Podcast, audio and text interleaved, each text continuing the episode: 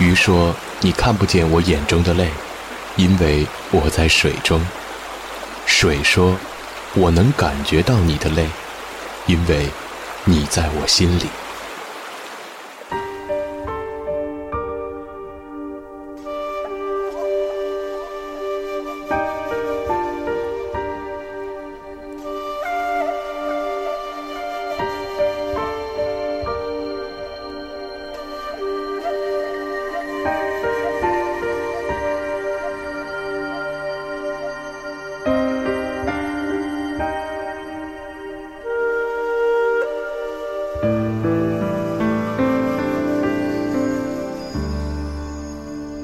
鱼儿从小就是一个顽皮的孩子，他从不像别的孩子那样安静。他喜欢在水里窜来窜去，先是个五十米的冲刺，然后来一个急刹车或者一个急转弯。每每这时，水儿总是微笑地看着鱼儿。有时鱼儿会碰到一些令人丧气的事情，但是这个时候，温柔的水儿总是静静地倾听着，抚慰着鱼儿。白天，水儿把鱼儿轻轻抛起，让它跃出水面，看看外面的世界，然后再将它稳稳地接住。到了夜里，水儿就成了最温暖的摇篮，它总是轻轻地摇晃，哄着鱼儿，让它入睡。在夏天的夜晚里，水儿总是会将鱼儿拖到水面。鱼儿渐渐长大了，他发现心里有一样东西让他牵挂。那就是水儿。一天，鱼儿终于鼓起了勇气，告诉了水儿，他喜欢她。水儿却沉默了。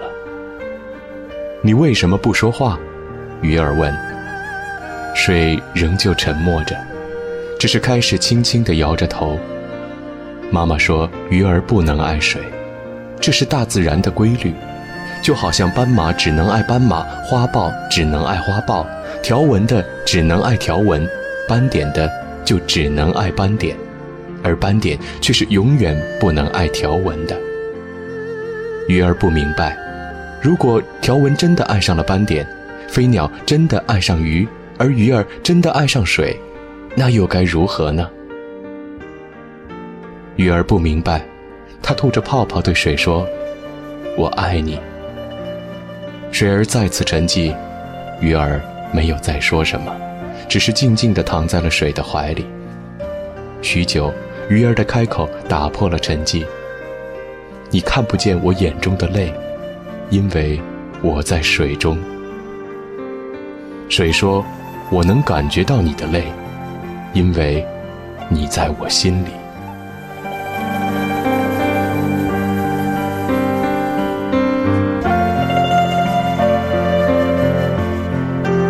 鱼儿急了，那你为什么不爱我？水却只能说：“我不能爱你，我居无定所，时常到处漂流。你和我在一起会很辛苦的。”鱼儿又坚定地说：“我不怕，我要永远和你在一起。”可是水终究逃不过漂流的命运，它流入了一条大河。鱼儿一直寸步不离地陪着它。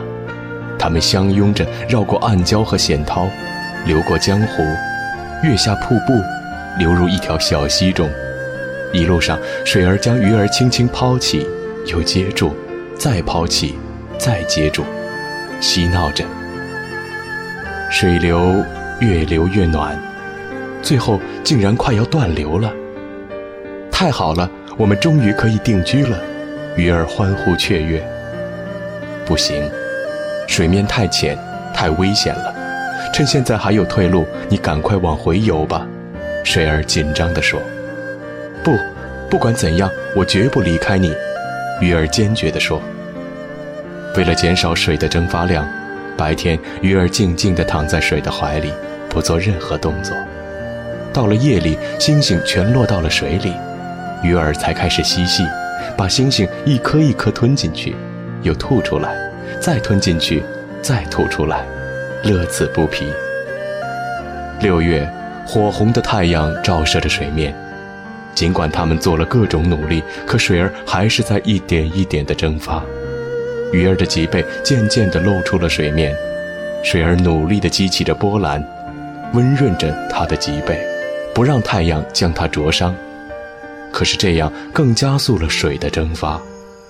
终于，最后一滴水也离开了鱼儿。鱼儿躺在皲裂的土地上，奄奄一息。鱼儿的心脏在完成了最后一次跳动时，一滴眼泪从脸颊滑落。突然，天空划过一道闪电，在几声响雷之后，大雨倾盆而下，鱼儿又回到了水的怀抱。水儿呼唤着鱼儿，可是鱼儿再也没有醒来。水带着悲伤的心情，载着鱼儿像风一样的奔驰，撕心裂肺的哭声，任谁都可以听到。水儿载着鱼儿奋力奔跑，流到了一棵干枯的小树旁，水儿侵入了泥土里，把鱼儿的身体埋进了泥土。水儿对着鱼儿腐烂的尸体轻轻地说着：“我们不用再到处奔流了，我找到了你的住所。”从今以后，你中有我，我中有你。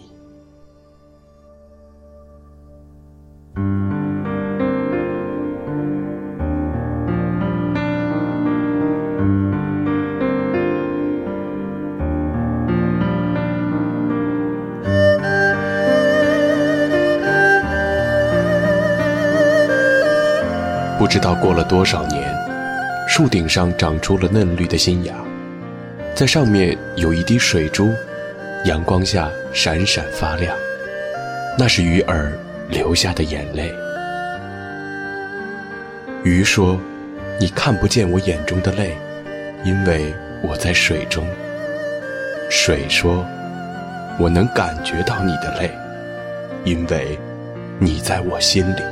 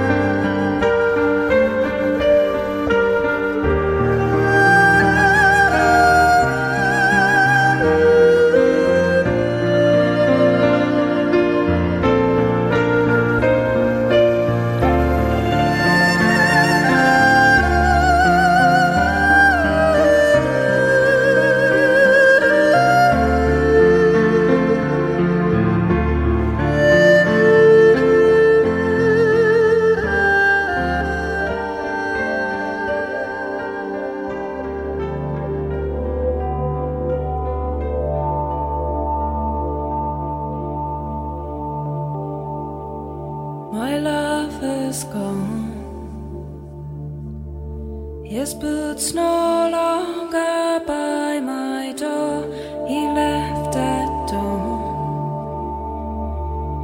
And as I slept, I felt him go, returns